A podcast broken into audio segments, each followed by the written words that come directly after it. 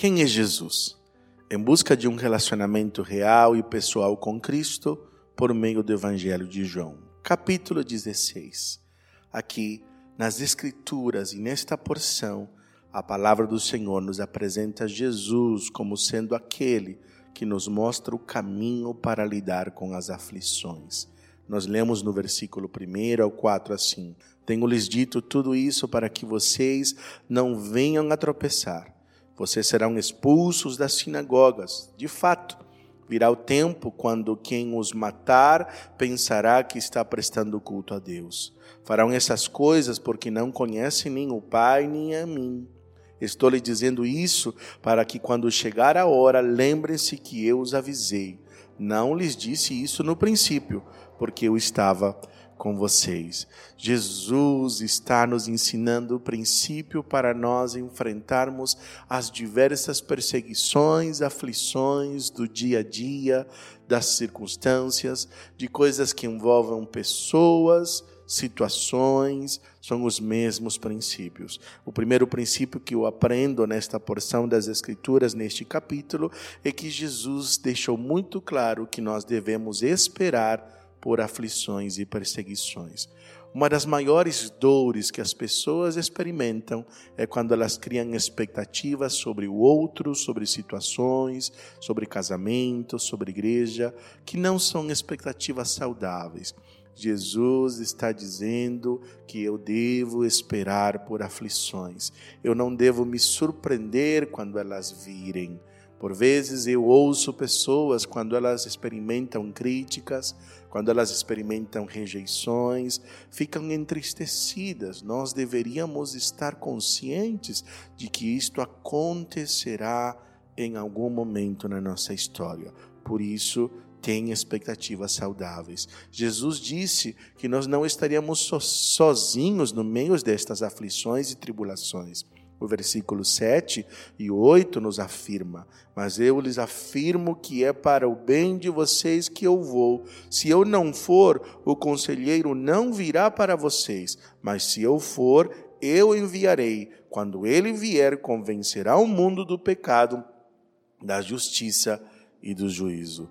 Jesus está dizendo que as aflições elas têm um propósito tem um plano, ele está realizando algo também em nós e nos dará estas condições, ele nos dará os recursos que nós precisamos para vencer as aflições. Assim diz o versículo 15: Tudo que pertence a meu Pai é meu, por isso eu lhes disse que o Espírito receberá do que é meu e o tornará conhecido a vocês.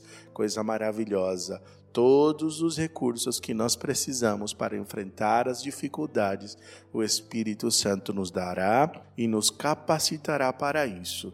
Além do mais, Jesus esclarece que as aflições, elas transformam a nossa vida e elas resultarão em grandes bênçãos para nós. Assim diz o versículo 20: Digo-lhes que certamente vocês chorarão e se lamentarão, mas o mundo se alegrará. Vocês se entristecerão, mas a tristeza de vocês se transformará em alegria. Glória a Deus, que coisa maravilhosa.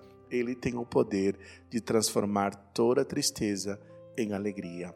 Talvez você pode estar vivendo um momento de aflição, de rejeição, de abandono, de dificuldades. Eu quero que você saiba que quando você se entrega a Jesus, quando você anda com Jesus, ele transformará as suas tristezas em alegria. Além do mais, Jesus disse que ele nos daria paz no meio das tribulações e dificuldades e que nós precisaríamos recusar o desânimo. Sabe por quê?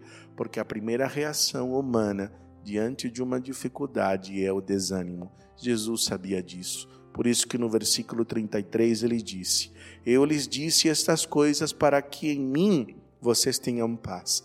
Neste mundo vocês terão aflições, contudo, tenham ânimo. Eu venci o mundo. Quando Jesus diz para alguém, tenha ânimo, é porque ele sabe quantas vezes nós podemos ficar desanimados diante de uma dificuldade. E ele diz assim: No mundo tereis aflições, mas tem de bom ânimo. Eu venci o mundo. Estas coisas eu lhes disse para que vocês tenham paz. É possível ter paz no meio das aflições com Jesus. Eu gostaria de orar por você. Não sei quais dificuldades você tem enfrentado, mas eu sei que o Senhor Jesus pode te dar condições para você recusar e rejeitar o desânimo. Podemos orar? Amado Senhor e Deus, obrigado, Senhor Jesus, porque o Senhor sempre nos mostra o caminho da saída diante das dificuldades. Obrigado porque o Senhor nos conhece tão bem, sabe da nossa fragilidade humana e o quanto nós tendemos a desanimar, a desistir. Eu quero orar pelas pessoas que estão nos ouvindo durante esse tempo. O Senhor sabe quais são as aflições delas. Muitos deles estão vivendo dificuldades na família, no trabalho, na vida financeira, nos relacionamentos. Muitos estão vivendo rejeições, perseguições. Muitos precisam ser levantados porque tropeçaram. Eu clamo, Senhor, para que a tua graça os sustente e o Senhor, com a tua bondade e misericórdia, nos alcance. É assim que eu oro, em nome de Jesus. Eu sou o pastor Fernando Sanches, pastor da Primeira Igreja Batista da cidade de Jacareí.